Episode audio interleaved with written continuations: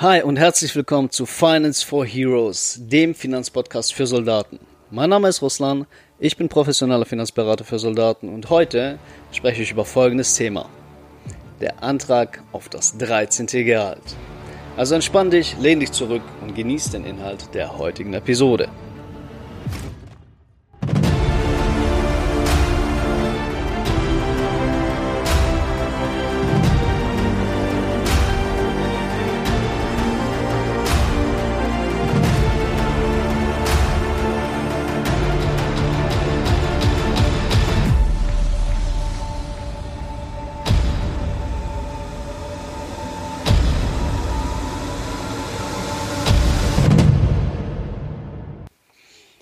So, jetzt müsstest du dich im Normalfall fragen, was labert der Typ da vorne eigentlich? Ne? Als Soldat kriegt man doch nur zwölf Gehälter.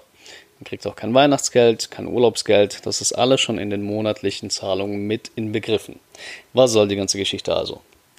Naja, um das Ganze einfach mal ein bisschen abzukürzen, ich habe täglich echt viel mit Soldaten zu tun. Pro Tag ungefähr drei bis fünf Beratungen. Dann schreibe ich noch mit echt vielen Leuten auf Instagram, ähm, in Chats, unterhalte mich einfach sehr viel und kriege sehr viel mit von dem, was euch Soldaten besonders wichtig ist, wenn es um das Thema Finanzen geht. Und die eine Sache, die jedem Soldaten irgendwie so wichtig ist, dass er, keine Ahnung, seine Mutter dafür verkaufen würde, um dann noch mehr Tipps darin zu bekommen, sind, ihr werdet es vermutlich erraten, oder auch nicht, das Thema Steuerersparnisse. Es ist tatsächlich so, wenn ich dir jetzt erzähle, dass du als Soldat eine Menge Shit steuerlich absetzen kannst, dann bin ich mir ziemlich sicher, dass ich dir jetzt hier nichts Neues erzähle. Und du weißt vielleicht auch, dass wenn du deine Steuererklärung richtig machst, dass da so viel Geld zurückkommt, dass es quasi das 13. Monatsgehalt darstellen kann. Je nachdem, wie weit du von deiner Kaserne entfernt bist und je nachdem, was du alles steuerlich geltend machst, sind da schon mal 1000, 1500 oder sogar auch mal 2000 Euro Steuerrückzahlung drin. Das Problem an dieser ganzen Geschichte ist, du musst halt wissen, was du steuerlich absetzen kannst und wie du das Ganze machst. Wie man jetzt seine Steuererklärung macht, darüber habe ich ja schon mal eine Episode gemacht. Das ist an sich echt nicht schwer, vor allem wenn man sich einfach mal hinsetzt und ein bisschen YouTube und Google für sich nutzt, da kriegt man alle Bedienungsanleitungen der Welt. Das ist absolut easy. Was ich allerdings immer wieder feststelle ist, dass echt viele Soldaten, trotz 5, 6, 7 und noch mehr Jahren Dienstzeit, einfach nicht wissen, was sie denn alles absetzen können. Und das ist so ein bisschen, ja, traurig.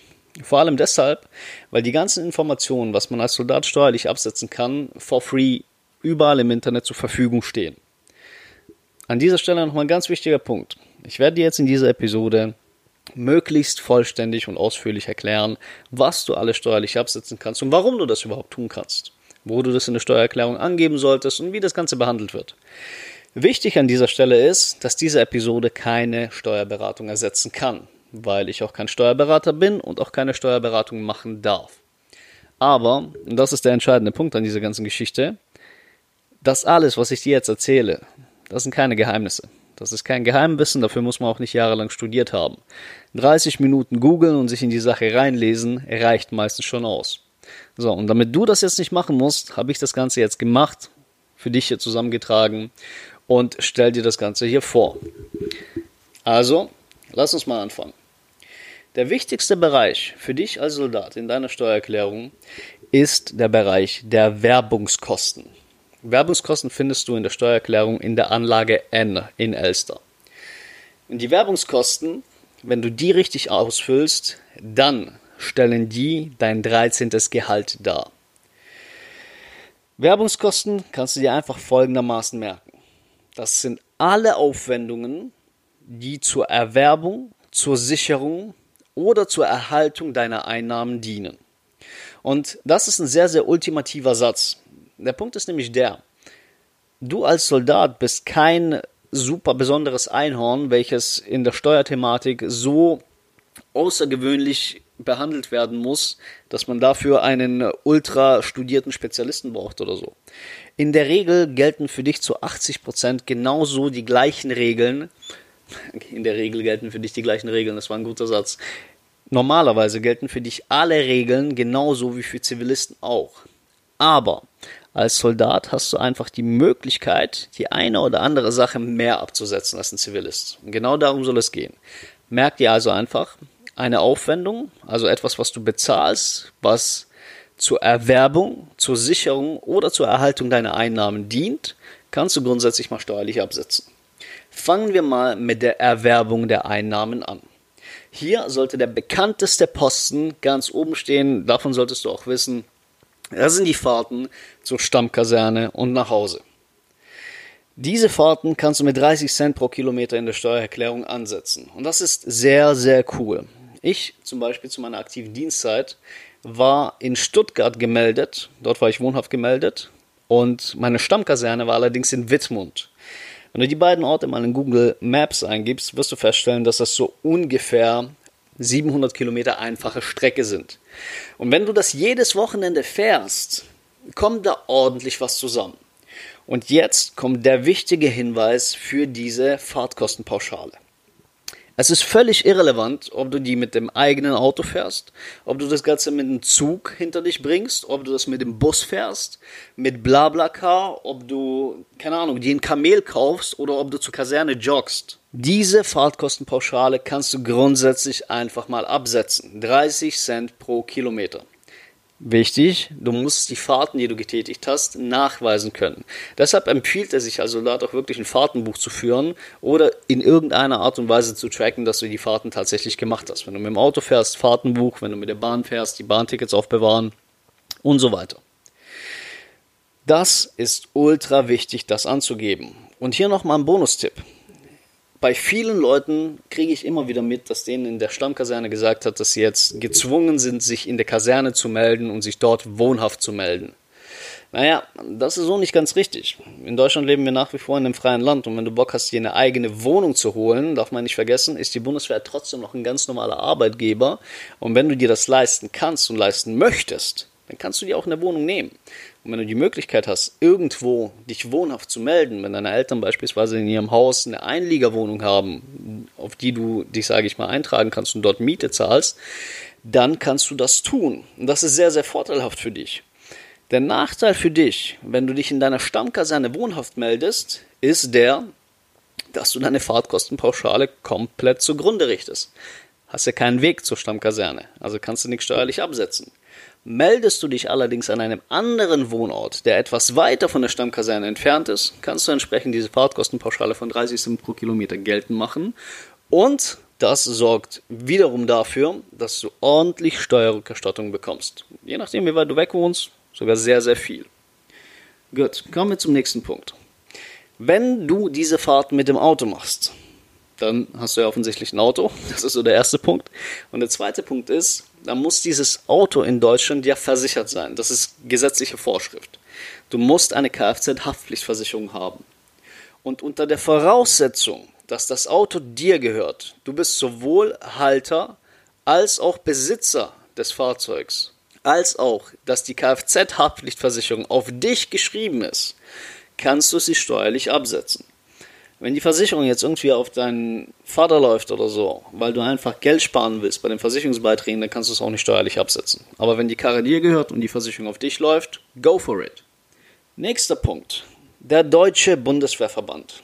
Deutsche Bundeswehrverband ist sowas wie eine Gewerkschaft für Soldaten und ohne Scheiß, jedem, der da nicht drin ist, kann ich empfehlen, meldet euch da an, geht da rein. Das Ding sorgt nämlich dafür, dass ihr als Soldaten einerseits mehr Gehalt habt und andererseits setzen die sich einfach für euch und für euer Arbeitsrecht ein. Und das ist gut. Und so wie jede freie Firma da draußen oder jede freie Branche ihre Gewerkschaft hat, ne, in der Metallindustrie beispielsweise die IG Metall, so gibt es für euch den Deutschen Bundeswehrverband. Und Gewerkschaftsbeiträge sind nun mal steuerlich absetzbar. Das ist schon mal die eine Sache. Also die Beiträge zum Bundeswehrverband kosten irgendwie, ich weiß nicht, 12 Euro im Monat. Die kann man also steuerlich absetzen. Und zum anderen ist im Deutschen Bundeswehrverband in der Mitgliedschaft eine Diensthaftpflichtversicherung enthalten. Und das ist cool, weil ihr die dann privat nicht mehr abschließen müsst. Privat ist die echt ziemlich teuer. Und zum anderen, wenn ihr irgendwie Stress habt mit eurer Kompanie, mit eurem, mit eurem Chef oder grundsätzlich einfach irgendwie mit dem Dienstherrn nicht klarkommt, dann bekommt ihr beim Deutschen Bundeswehrverband als Mitglieder auch eine kostenlose telefonische Rechtsberatung. Und das ist gut. Das ist noch keine vollwertige Rechtsschutzversicherung, aber ihr könnt auf jeden Fall mal fragen, hey, wie schaut die Sache aus? Und dafür, dass ihr das Ganze auch noch steuerlich absetzen könnt, ist das ein Top-Paket. Apropos Paket. Eine wichtige Sache, die die meisten Soldaten tun, und das weiß ich einfach aus eigener Erfahrung, ist folgendes. Die dienstlich gelieferte Ausrüstung, die ist nicht so geil. Das wissen wir alle.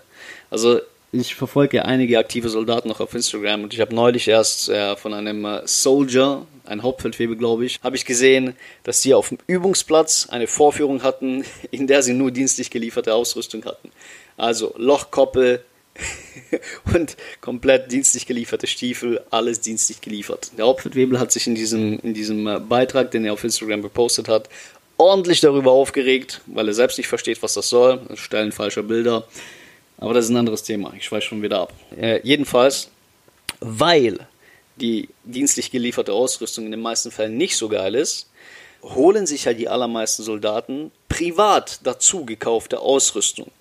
Na, jeder kennt diesen Kommando OG, der mit seinem Plattenträger und seiner Chestrig durch die Gegend läuft, aber sich selbst nicht mal die Schuhe binden kann, wie Bundeswehr-Memes jetzt einfach mal sagen würde. Na?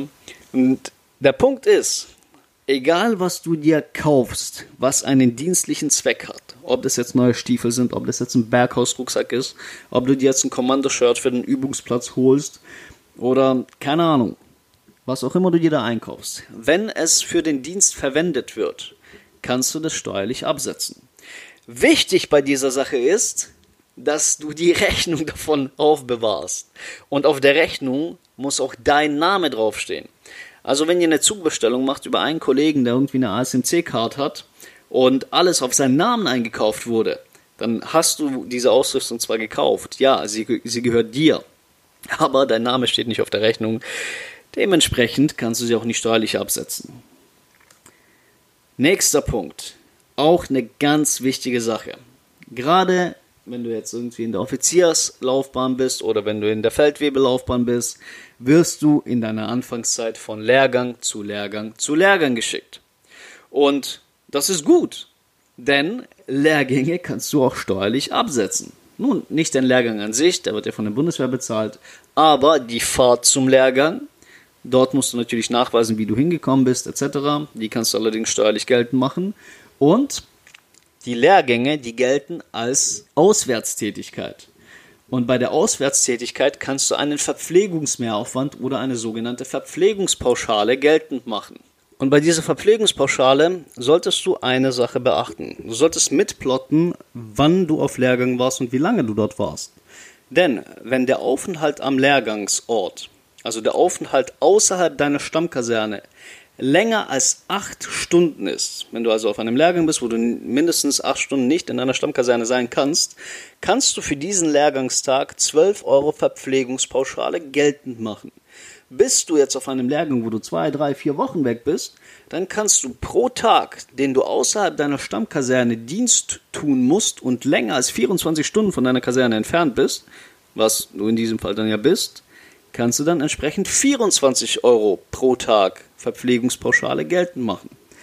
Ähm, diese Verpflegungsmehraufwendungen, die sind natürlich zeitlich begrenzt. Wenn du jetzt irgendwie als normaler Heeressoldat irgendwo, keine Ahnung, in, äh, an der Unteroffizierschule bist und dort deinen Lehrgang hast, dann kannst du die maximal drei Monate am Stück absetzen.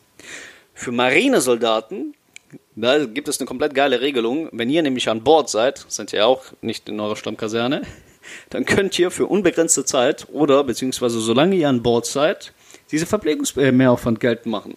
Und da kommt einiges zusammen. Dementsprechend behaltet eure Kommandierung. Das ist super wichtig. Ihr müsst dem Finanzamt nachweisen können, dass ihr auf diesem Lehrgang wart. Und plottet mit, wie lange ihr auf diesem Lehrgang wart. Dann kann sich die Sache nämlich richtig lohnen. Eine Sache, die so gut wie niemand beachtet, und die ist jetzt auch nicht nur speziell für Soldaten, aber man muss sie einfach nur wissen, ist die Absetzbarkeit von Telefonkosten. Telefonkosten ähm, kann man mit einer Pauschale von 240 Euro pro Jahr oder von 20 Euro pro Monat, kann man sich ja ausrechnen, in der Steuererklärung angeben, sofern dein Telefon auch dienstlich genutzt wird. So, speziell während jetzt Corona-Time habe ich von etlichen Soldaten mitbekommen, dass es eine sehr, sehr spezielle Regelung der Führung gab.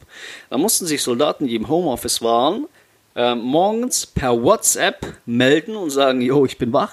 Und abends ab 16.30 Uhr mussten sie dann per WhatsApp sich melden, yo, ich bin fertig. Womit auch immer. Jedenfalls, das ist nicht der Punkt, ob der Sinn ergibt oder nicht. Der Punkt ist, dass das ein dienstlicher Zweck war und es dir mehr oder weniger befohlen wurde, das zu tun. Und deshalb kannst du deine Telefonkosten mit 20 Euro pro Monat in der Steuererklärung angeben. Genauso eine kleine Position, aber trotzdem sehr, sehr wichtig, sind Kontoführungsgebühren. Ich hoffe, dass jeder, der diesen Podcast hier hört, keine Kontoführungsgebühren zahlt. Das ist in der heutigen Zeit nicht mehr notwendig. Dafür gibt es viele, viel zu viele Banken, die, die ihr Konto kostenlos anbieten. Aber wenn du bei einer Bank bist, bei der du noch Kontoführungsgebühren zahlst, dann kannst du diese steuerlich geltend machen. Und wenn du bei einer Bank bist, bei der du diese Kontoführungsgebühren nicht zahlst, kannst du trotzdem eine Pauschale von 16 Euro pro Jahr geltend machen. Gut, weiter im Programm. Dienstlich gelieferte Klamotten. Gerade wenn man jetzt irgendwie infanteristisch unterwegs ist oder mal auf dem Übungsplatz war oder so, werden diese ja dreckig. Und wenn nicht, dann muss man die ja trotzdem irgendwann mal waschen. Diese Reinigungskosten, ja, die sind steuerlich absetzbar. Grundsätzlich gilt einfach nur Folgendes. Als ich damals im Dienst war, hatten wir die Möglichkeit, unsere dienstlich gelieferten Klamotten einfach in einen Sack zu packen, abzugeben. Die wurden gereinigt. Ein paar Tage später kamen sie zurück und dafür hat man halt eben einen Beitrag X bezahlt. Die Rechnung davon einfach aufbewahren und in der Steuererklärung dann entsprechend mit angeben. Wenn ihr die Klamotten jetzt zu Hause wascht, dann gibt es da Pauschalen dafür. Ähm, ich bin mir jetzt nicht zu 100% sicher, aber ich meine, pro Waschgang Kochwäsche kann man 80 Cent in der Steuererklärung angeben. Ähm, wenn ihr, wenn ihr die Pauschalen wissen wollt, dann einfach in Google eingeben, Pauschalen Steuererklärung, die ändern sich jedes Jahr ein bisschen. Ähm, ihr findet aber immer die aktuellen Pauschalen recht schnell. Wenn ihr aufgrund von einer Versetzung oder weil ihr einfach keinen Bock habt, 700 Kilometer an den neuen Wohnort zu fahren, beziehungsweise an eure, zu eurer Stammkaserne von eurem Wohnort aus, dann könnt ihr natürlich umziehen. Ne? Ihr könnt euch entweder heimatnah versetzen lassen, aber das ist bei der Bundeswehr ein bisschen schwierig, wie alle wahrscheinlich wissen. Deswegen könnt ihr auch die Variante wählen, dass ihr einfach näher an eure Stammkaserne zieht, damit ihr dann nicht so ewig fahren müsst. Und dieser Umzug, der zählt als beruflich bedingter Umzug und alle Kosten, die damit in Verbindung stehen, könnt ihr steuerlich absetzen.